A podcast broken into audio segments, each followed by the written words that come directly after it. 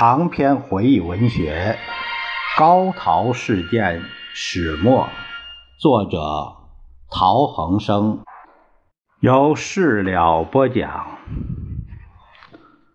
为高陶事件始末作序四。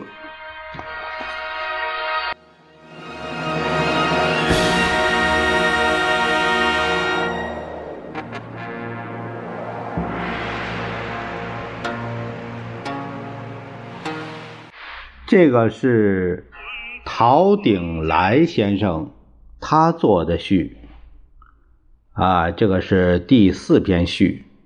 陶鼎来先生他写道：一九三九年末的一个下午，我走在昆明街上，突然一辆小轿车停在我的旁边。原来叔父坐在里面，叫我上车跟他到寓所。他临时写了一封短信，又拿出一百块钱，教我寄给祖母。我当然照办，但觉得很奇怪，这完全是一次巧遇。他在重庆工作，怎么会在昆明遇到我呢？祖母在一年多以前就随父亲住在很远的云南省西部的祥云县。滇缅铁路工地与他一直没什么联系，他为什么会想到寄去一百块钱呢？第二天报纸上报道了汪精卫出走河内的消息，随汪出走的人员名单中有陶希圣，我这才知道。他到昆明不是一般的工作出差，而是跟汪精卫去向日本投降。我的心情很沉重。一方面，我怀疑这是真的，我不相信自己的叔父会是这样；另一方面，叔父是有名人物，与我的叔侄关系。是同学们都知道的。他的出走使我也受到很大的政治压力。西南联大的学生绝大部分是从东北、华北、华东流亡来的青年，抗日救国精神非常强烈，哪里容得了汪精卫等人的卖国投降行为？学校里的学术政治空气历来十分活跃，同学们组成一些社团，定期出版自己的强报，表达不同的观点，有时进行激烈的辩论，这时却团结起来，一致声讨汪精卫。有的就涉及到陶希圣，我看了非常不是滋味，但又不能辩驳。这样过了很长一段时间。我们通过这一段他的序可以知道，陶鼎来先生是陶希圣的侄辈。一九四零年一月二十二日，重庆大公报发表了高宗武、陶希圣在港揭发汪逆卖国密约的消息，这对我真是如释重负。果然，我的叔父不是投敌分子，我可以抬起头来了。但是也有人污蔑说，高陶随汪又被汪是文人的反复无常。我不同意这种看法，但也无法辩驳。几天以后，香港报纸发表了堂妹陶勤勋的文章，我家脱险的前后。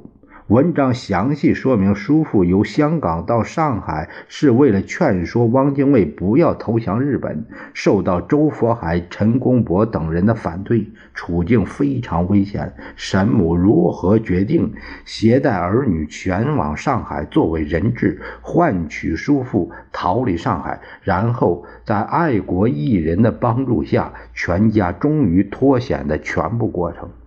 文章写的亲切动人，富有传奇色彩。重庆、昆明的报纸立即转载，在大后方引起一阵轰动。不久，秦勋在香港考取了西南联大，来到昆明，成为学校里特别受到人们注意的一个学生。我和他幼年时曾生活在一起，后来天各一方。这时兄妹相见，而且同在一个学校，真是悲喜交集。但他一人来到昆明，全家还在香港。一九四一年底，太平洋战争爆发后，香港很快落入敌手，他家是日伪通缉的对象，一时音讯全无。他非常焦急，几乎每天从文学院跑到工学院找我，我也没办法，只有安慰他说：“我相信叔父是会回来的，全家是会团聚的。”不少与我要好的同学也主动跑来安慰我们，劝我们耐心等待。这样过了很久，最后还是秦勋。首先得到消息，叔父回到了重庆，沈母和弟弟们也都平安到达桂林，我们的担心才告一段落。秦勋在联大中文系念完一年级，转学到重庆中央大学外文系，全家团聚了。上面是我接触到高陶事件的片段，现在半个世纪过去了。叔父、神母都已作古，亲勋也久病先我而去，但我对当时的记忆犹新。这不仅因为他是我亲身经历过的、与我的亲人有关的事件，而且更因为他是在当时中国抗战轰动全国和国际的重大事件。回想起来，我当时为什么在叔父已经随汪出走的情况下，仍然相信他不会投敌，仍然预计他会回到重庆的抗日战线这边来？除亲情关系外，也并不是毫无根据的。这就是我对他的政治思想已已经有了一定的了解。早在二十世纪二十年代后期，我还不足十岁。为了在上海读书，我有几年住在叔父家。有些事情后来记得很清楚。叔父经常坐在窗前，不停地写文章。有一次，房间里堆了许多小人书，也就是连环画，都是一些中国的历史故事。孩子们要看，神母告诫说：“你们可别乱动，这是叔叔研究的东西。”叔父和朋友们合办了一个只有几页纸的小报。上面经常有他们的文文章和名字。他们又合开了一家书店——新生命书局。我常去那玩耍，和书店的学徒成为好朋友。记得最清楚的是，每到晚上有人敲门，全家都非常紧张，怕有人找麻烦。我也常常听到叔父和神母议论：某某人被抓去了。因此，我当时非常虽然很小，已经知道叔父是研究中国历史的，是写文章并积极参加社会活动的。有些活动甚至不惜冒个人生命危险。后来我稍大了才知道，在一九二五年的上海五卅惨案中，叔父是维护中国工人利益的最高法律顾问。他无所畏惧地在法庭上控诉帝国主义的暴行，因而成为上海社会上，特别是在工人和学生中非常有名的人物。一九三一年，叔父应聘到北大当教授，全家离开上海，搬到当时的北平。我仍在上海读书，从此到一九三七年末，在武汉短暂相聚。我没有再见到叔父，以后的见面就是一九三九年在昆明的巧遇了。这期间，我从一个孩子变成一个大学生，和那时的许多其他青年一样，开始对时局、对政治、对各种流派的哲学思想感到兴趣。叔父在北大讲授中国政治思想史、中国社会史，成为很多有名的教授。但他的工作不仅在学校里。一九三一年发生的九一八事件，充分暴露日本侵略中国的野心。其后，华北政局动荡，中国人民抗日情绪高涨，他到处演讲，在报刊上发表文章，分析中日形势，勉励学生安心读书，以备将来报效国家。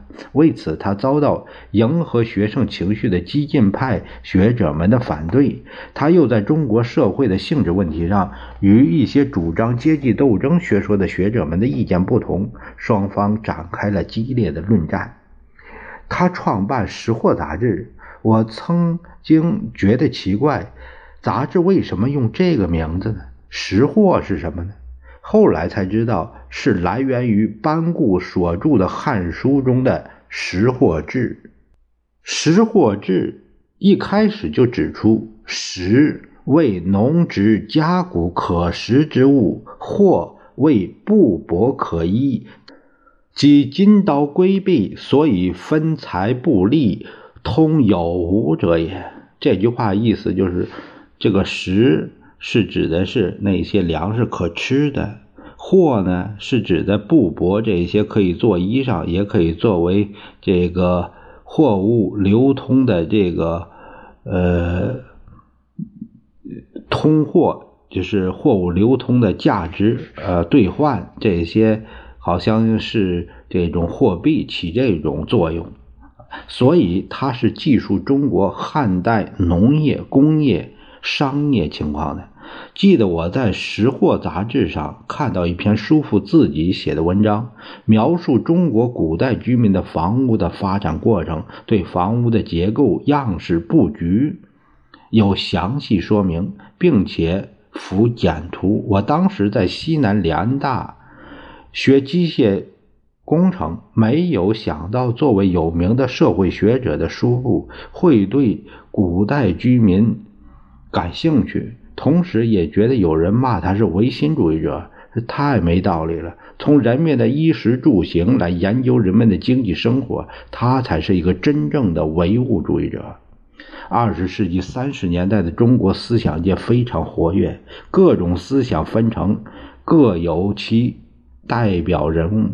我初入西南联大，就看到一篇日本学者撰写的文章，评论中国学术。他把陶希圣与胡适对比，得出结论说，陶希圣是代表东方文化的，而胡适代表了西方文化，因此陶比胡更重要。这个结论给了我很大的震撼。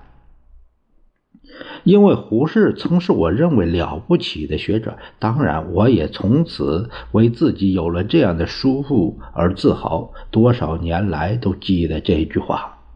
以上是高陶事件发展的当时我对叔父的了解。从这些，我敢肯定，叔父虽然随亡出走，却不会去投敌，因为他是爱国的。他对国家的爱还不同于一般百姓的爱，一般百姓是在敌人的压迫下激起爱国的，而叔父的爱国有其深厚的中国文化基础，他怎么会背离这个国家？但是他在离开汪精卫以后，为什么会到重庆当蒋介石的幕僚？而不像高宗武那样远走美国，脱离中日这个是非之地呢？或者退到自己的学术圈子里，不过问政治呢？这些问题我还没有有一个清楚的答案。后来他为蒋介石撰写《中国之命运》一书，在社会上引起很大反响，骂蒋介石的人，连陶希圣也一起骂了。但我却从这里看到他为什么回到重庆的原因。一九四五年春，我在出国留学前，在重庆看望了叔父和沈母。沈母告诉我，蒋介石要写《中国之命运》这本书，有许多人要求承担这个任务。他举了一些人名出来，但最后蒋还是决定由叔父来写。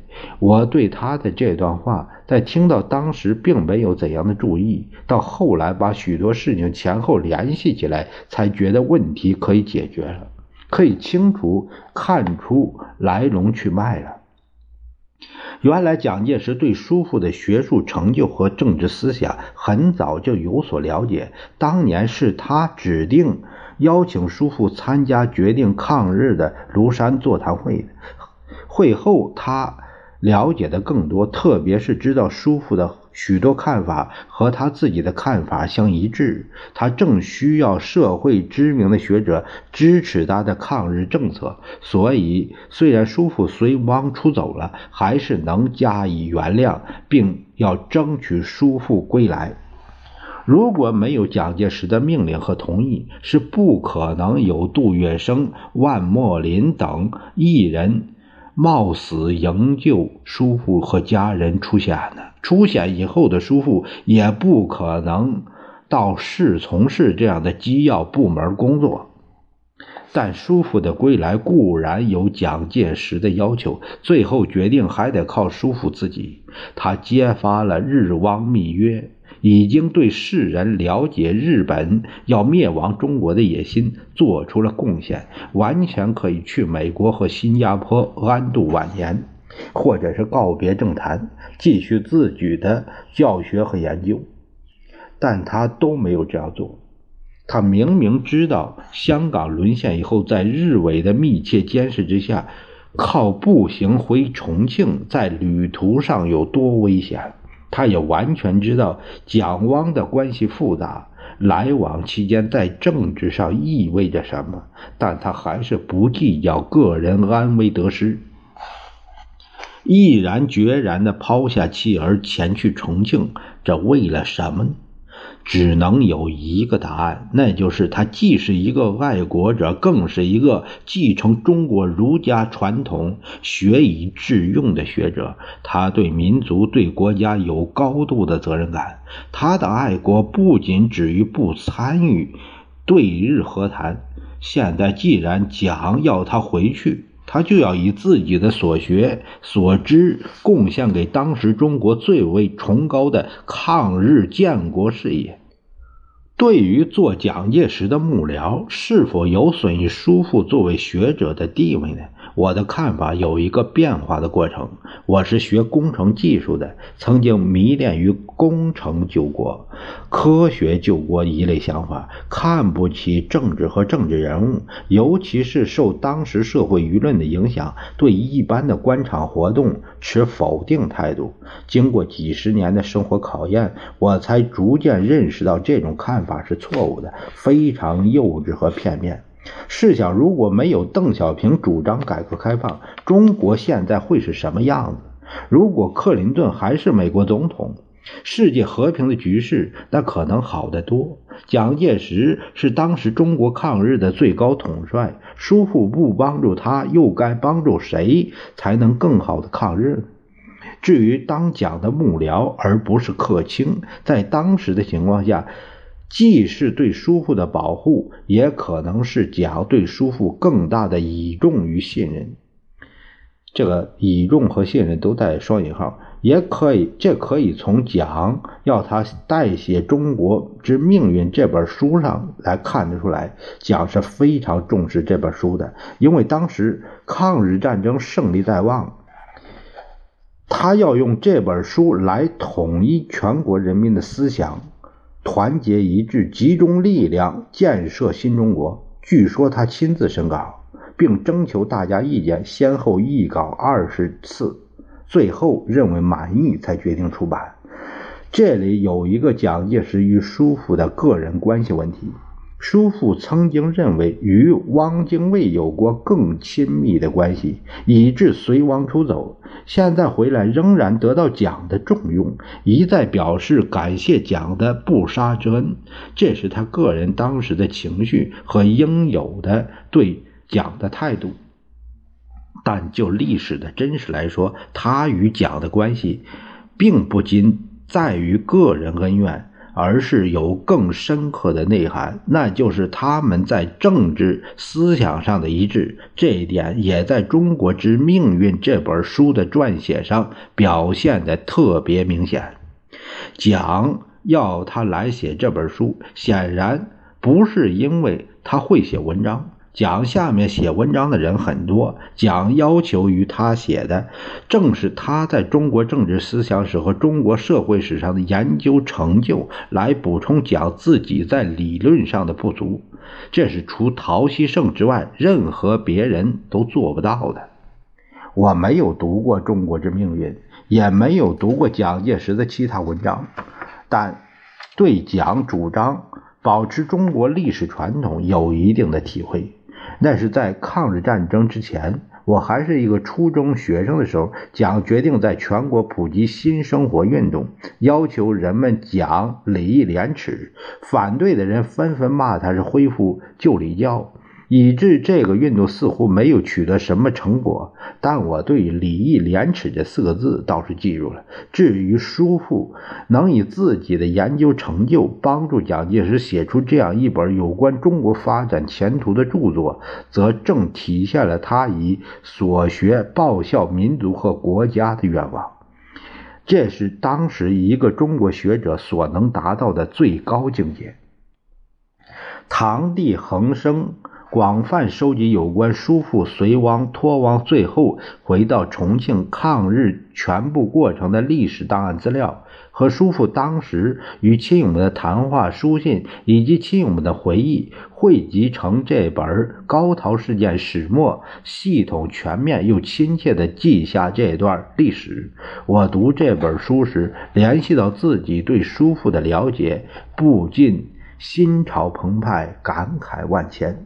这是一段叔父用血和泪，用自己以致全家人的性命谱写的历史。他竭尽全力，企图挽救汪精卫于最后，不成，才在大是大非面前，不惜个人的安危荣辱，做出正确的抉择。这正说明了他对友人、对国家的真诚和人格的高尚。他把自己的一切奉献给决定中华民族生死存亡的斗争，不也正说明他学以致用，达到了一个学者的顶峰吗？他学政治、学社会、学经济，取得了很大成就，但他从来不空谈理论。从年轻时代开始，他就是以所学参加实际斗争的学者。通过高陶事件。更可以证明他是一个伟大、无私无畏的学者。我自幼接受小狗叫、小猫跳的识字启蒙教育，没有念过四书五经。后来又着重数理化，对中国传统文化知之甚少。在父母师长的教导下，只知道孩子小时候应该好好读书，长大服务国家社会。虽然也知道儒家宣扬修身齐家治国平天下，但并没有认真考虑他与自己成长有什么关系。是在经历多年思想震荡冲击之后，我才逐渐体会到这九个字的深刻含义。它要求人们追求自身人格的完美，正确处理个人与家庭、国家、社会的关系，达到整个人类社会的和谐。因此，它与极端的个人主义和各种形式的极权主义是不相容的。当我回顾叔父的一生时，不禁又把他与中国儒家的传统联系起来，是他继承了中国文化最宝贵的东西。当时再没有任何别人可以与他相比。现在几十年过去了，世界发生了翻天覆地的变化，我们亲眼看到了德国纳粹的灭亡。英国的没落，苏联的解体，东欧国家的垮台，美国赢得了冷战，但国际反美浪潮迭起，恐怖主义的威胁不知何时能了，人类社会向何处去的问题还没有解决，在这种动荡不安的世界形势下。中国经过暴风雨般的革命，敢于放弃阶级斗争学说，强调中国式的社会主义，认真实行改革开放，在不到二十年的短暂时间里，取得了举世瞩目的经济发展成就。为了巩固经济成果，稳定社会秩序，社会更不遗余力地提倡公民要讲最基本的社会公德，例如，到过北京的人都会在任何一家银行进门处的墙上看到一张大的布告，写的是包括“请”“你好”等在内要求从业人员对顾客讲礼貌的五十句话。人们也几乎每天可以在报纸上读到。宣扬尊老爱幼、家庭和睦和惩治贪官污吏的新闻，这不是正好说明中国的历史传统并没有错，只是人们把它破坏的太彻底了，现在才需要花这样大的力气把它重建起来。我想，中国的历史经验不仅对现代中国是重要的，对其他国家同样有着重要的指导意义，因为它是。经过实践考验过来的真理，历史会是公正的，但历史的真实需要由胆识、科学的历史学家来写。我的叔父陶希圣就是这样的历史学家。我希望他的学说和他的事迹能够唤起更多的人来研究、发扬中国的传统文化，使它能在中国人类社会的发展中发挥应有的作用。署名是陶鼎来，两千零二年八月十日于美国。啊，这。从这篇序中，我有一种冲动啊，就是想着是中国之命运。呃，这部书，呃，如果读一下，也可能也可以窥一窥蒋公蒋先生，呃，他的一些思想的一种取向吧。那么，我有机会。